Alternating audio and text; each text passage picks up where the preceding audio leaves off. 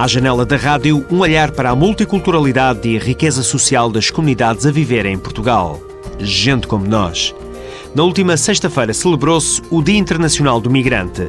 A data foi assinalada pelo ACIDI com a conferência na Fundação Gulbenkian, intitulada Portugal, País da Emigração e Imigração. Desafios comuns da integração. Daqui a pouco vamos saber o que se disse e vamos também destacar, nesta emissão, a nova geração do programa Escolhas. Já estão assinados os protocolos da quarta geração. São 140 projetos de inclusão social distribuídos de norte a sul do país.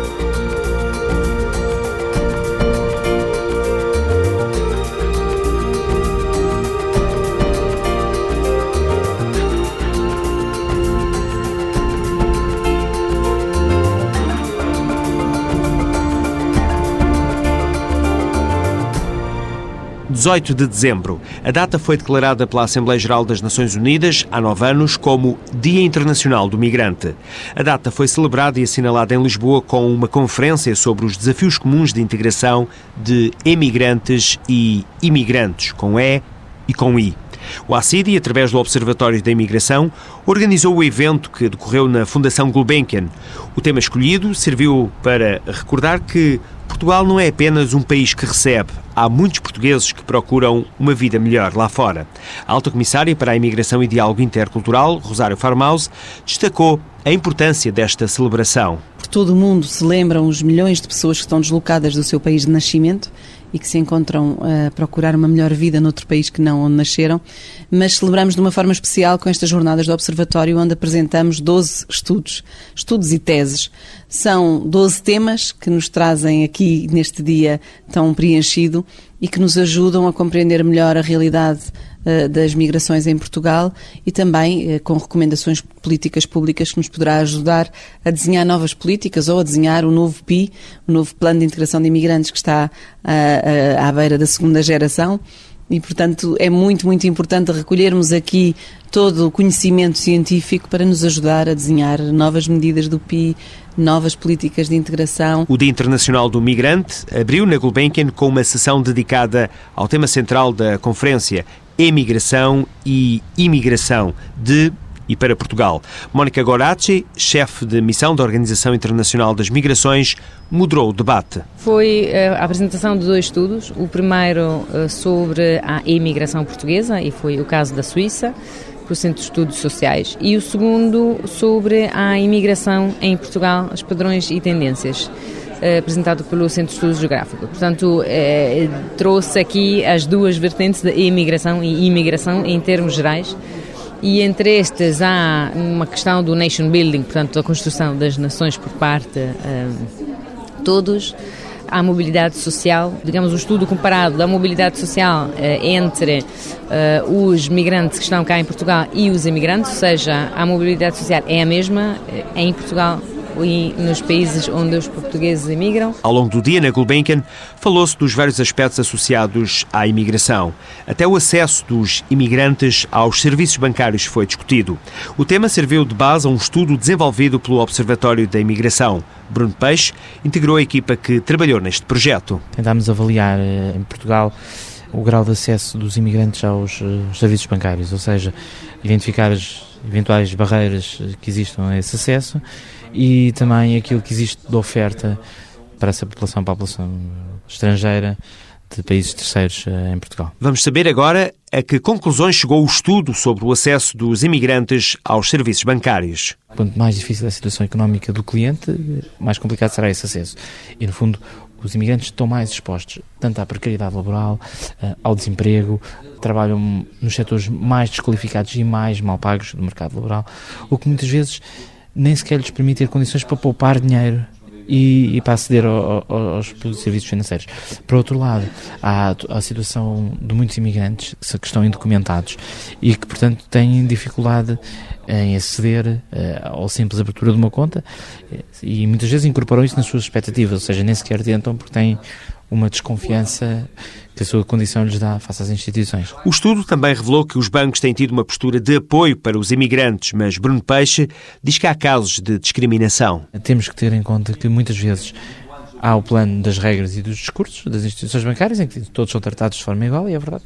E depois há as práticas dos balcões. E há uma grande discricionalidade nas práticas dos balcões, há uma grande liberdade que é dada aos comerciais que estão nos balcões para tomarem decisões, eh, e é esse nível que se pode pode interferir a questão dos, dos preconceitos, dos estereótipos que existem em relação aos imigrantes e, e é todo esse mundo das práticas concretas fora das normas que importa captar e que importa analisar e que importa conhecer, porque é aí que se passam muitos dos abusos, das discriminações. A variedade de temas na conferência do ACIDI foi grande na última sexta-feira, mas a palavra crise esteve em foco nos vários painéis. António Vitorino, antigo comissário europeu, agora comentador político, fez questão de lembrar os perigos associados aos problemas da economia mundial. Neste ano, no, uh, o Dia Internacional do Migrante é ainda mais importante porque no ambiente de crise que vivemos, a crise afeta muito diretamente as comunidades eh, de migrantes e pode, inclusivamente, dar ocasião a aproveitamentos indevidos das dificuldades que todos sentimos para fazer dos migrantes um bode expiatório. Na última sexta-feira, o Dia Internacional do Migrante serviu para reforçar os pedidos em todo o mundo para se transformar a discriminação em compreensão.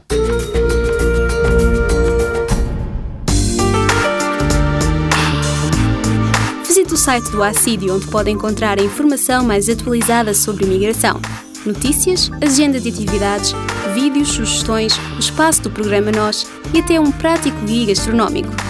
Aceda também ao site do Observatório de Imigração para conhecer os mais recentes estudos publicados. Lembre-se www.acidi.gov.pt, o site mais completo sobre a imigração.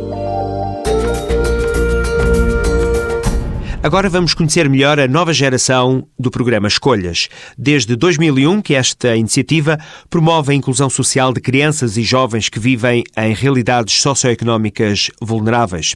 A continuidade do Escolhas arrancou com a assinatura dos protocolos de cerca de 140 projetos que vão decorrer até 2012. A cerimónia aconteceu no Centro de Reuniões da FIL em Lisboa e foi acompanhada pelo repórter Rui Lavaredas. O programa Escolhas já entrou na quarta geração. A missão continua a ser a mesma, mas o novo Escolhas tem mais trunfos na manga. Pedro Calado, o diretor do programa, fala da evolução. Nós começámos em muitos dos projetos por uma área de ocupação dos tempos livres. Essa era uma necessidade básica em muitos dos territórios quando começámos em 2001. Os jovens estavam desocupados, faziam atividades que nem sempre eram as mais positivas. E um primeiro passo foi ocupar estes jovens e filiá-los a espaços de pertença onde eles podem afirmar pela positiva. Dez anos, quase 10 anos depois, eh, nós temos aquilo que chamamos a geração escolhas. Gente que cresceu connosco, que fez caminhos, que fez trajetos de sucesso e que são hoje gente que nas suas próprias comunidades podem ser eles próprios a inspirar e a mobilizar outros e a ter aqui um efeito bola de neve. E por isso este desafio do empreendedorismo é mesmo nesse sentido, de dizer agora as escolhas são vocês que as fazem. Já não são os técnicos, já não são só os consórcios, são antes de mais os próprios jovens que estão envolvidos em associações de jovens, que estão envolvidos em microempresas, que estão cada vez mais eles próprios a decidirem sobre os projetos. E essa é talvez a área mais forte da quarta geração, é o reforço do empreendedorismo e da participação dos jovens nos seus processos de construção de trajetórias de vida mais positivas. Para a quarta geração do programa Escolhas surgiram mais de 300 candidaturas. Entre estas foram aprovadas quase 140. Pedro Calado revela como foi feita a seleção dos projetos. As candidaturas são aprovadas por um júri imparcial, um júri uh, que foi presidido desta vez pela professora Lucinda Fonseca, professora catedrática, que reuniu uh, vários elementos do júri, nomeadamente dos financiadores do programa, para decidirem tecnicamente sobre as melhores candidaturas. Há uma avaliação muito séria, muito rigorosa, muito transparente da parte do programa, face às candidaturas, e nas quais nós decidimos depositar a confiança para eles concretizarem as suas propostas. O programa atua em todos os distritos do país, incluindo as ilhas. A fatia maior está em Lisboa, no Porto, Setúbal e Algarve. São as zonas de grande densidade populacional e onde consideram estar concentrados a maioria dos problemas. Pedro Silva Pereira, ministro da Presidência, esteve também na cerimónia de assinatura dos protocolos e justificou a aposta renovada do governo. Nós consideramos um programa de sucesso porque ele realmente tem permitido fazer a diferença na vida de muita gente.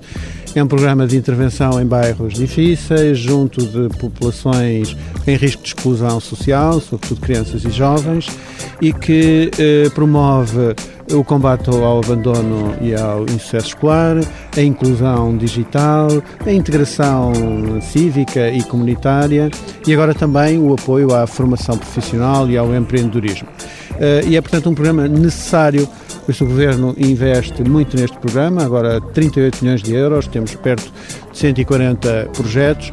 É um programa, portanto, com maior ambição do que o passado e em que o Governo aposta muito. Segundo o Ministro da Presidência, o Escolhas é um argumento de peso para as boas práticas que Portugal tem desenvolvido nas questões da imigração. Não é um programa exclusivamente dirigido aos descendentes de imigrantes, mas muitas destas populações são, coincidem com comunidades imigrantes e hoje em dia Portugal é apontado como um caso de estudo, com exemplos de referência como este programa Escolhas e aparece no primeiro lugar do ranking das Nações Unidas em matéria de políticas de integração dos imigrantes. Isso é um motivo de orgulho para o país, com certeza, de incentivo à persecução dessas políticas públicas e uh, um estímulo a fazermos mais e melhor. Na quarta geração do programa Escolhas existem novos projetos que prometem melhorar as zonas onde vão atuar. Um deles é o Pro Infinito Mais Além, no bairro da Bela Vista, em Setúbal. A gestão está a cargo da Associação Portuguesa de Pais e Amigos do Cidadão Deficiente Mental de Setúbal. Margarida Vieira é a coordenadora. Já há algum tempo que tínhamos identificado aqui alguma lacuna ao nível das crianças e jovens com necessidades educativas especiais e problemas comportamentais associados e decidimos então desenvolver este projeto que felizmente foi aprovado. O Pro Infinito Mais Além destina-se a cerca de 100 crianças. O trabalho será desenvolvido nas escolas que estão integradas no bairro da Bela Vista. Vai transparecer, sem dúvida, em primeiro lugar, o trabalho que lá é feito e, por outro lado, uma imagem mais positiva do bairro.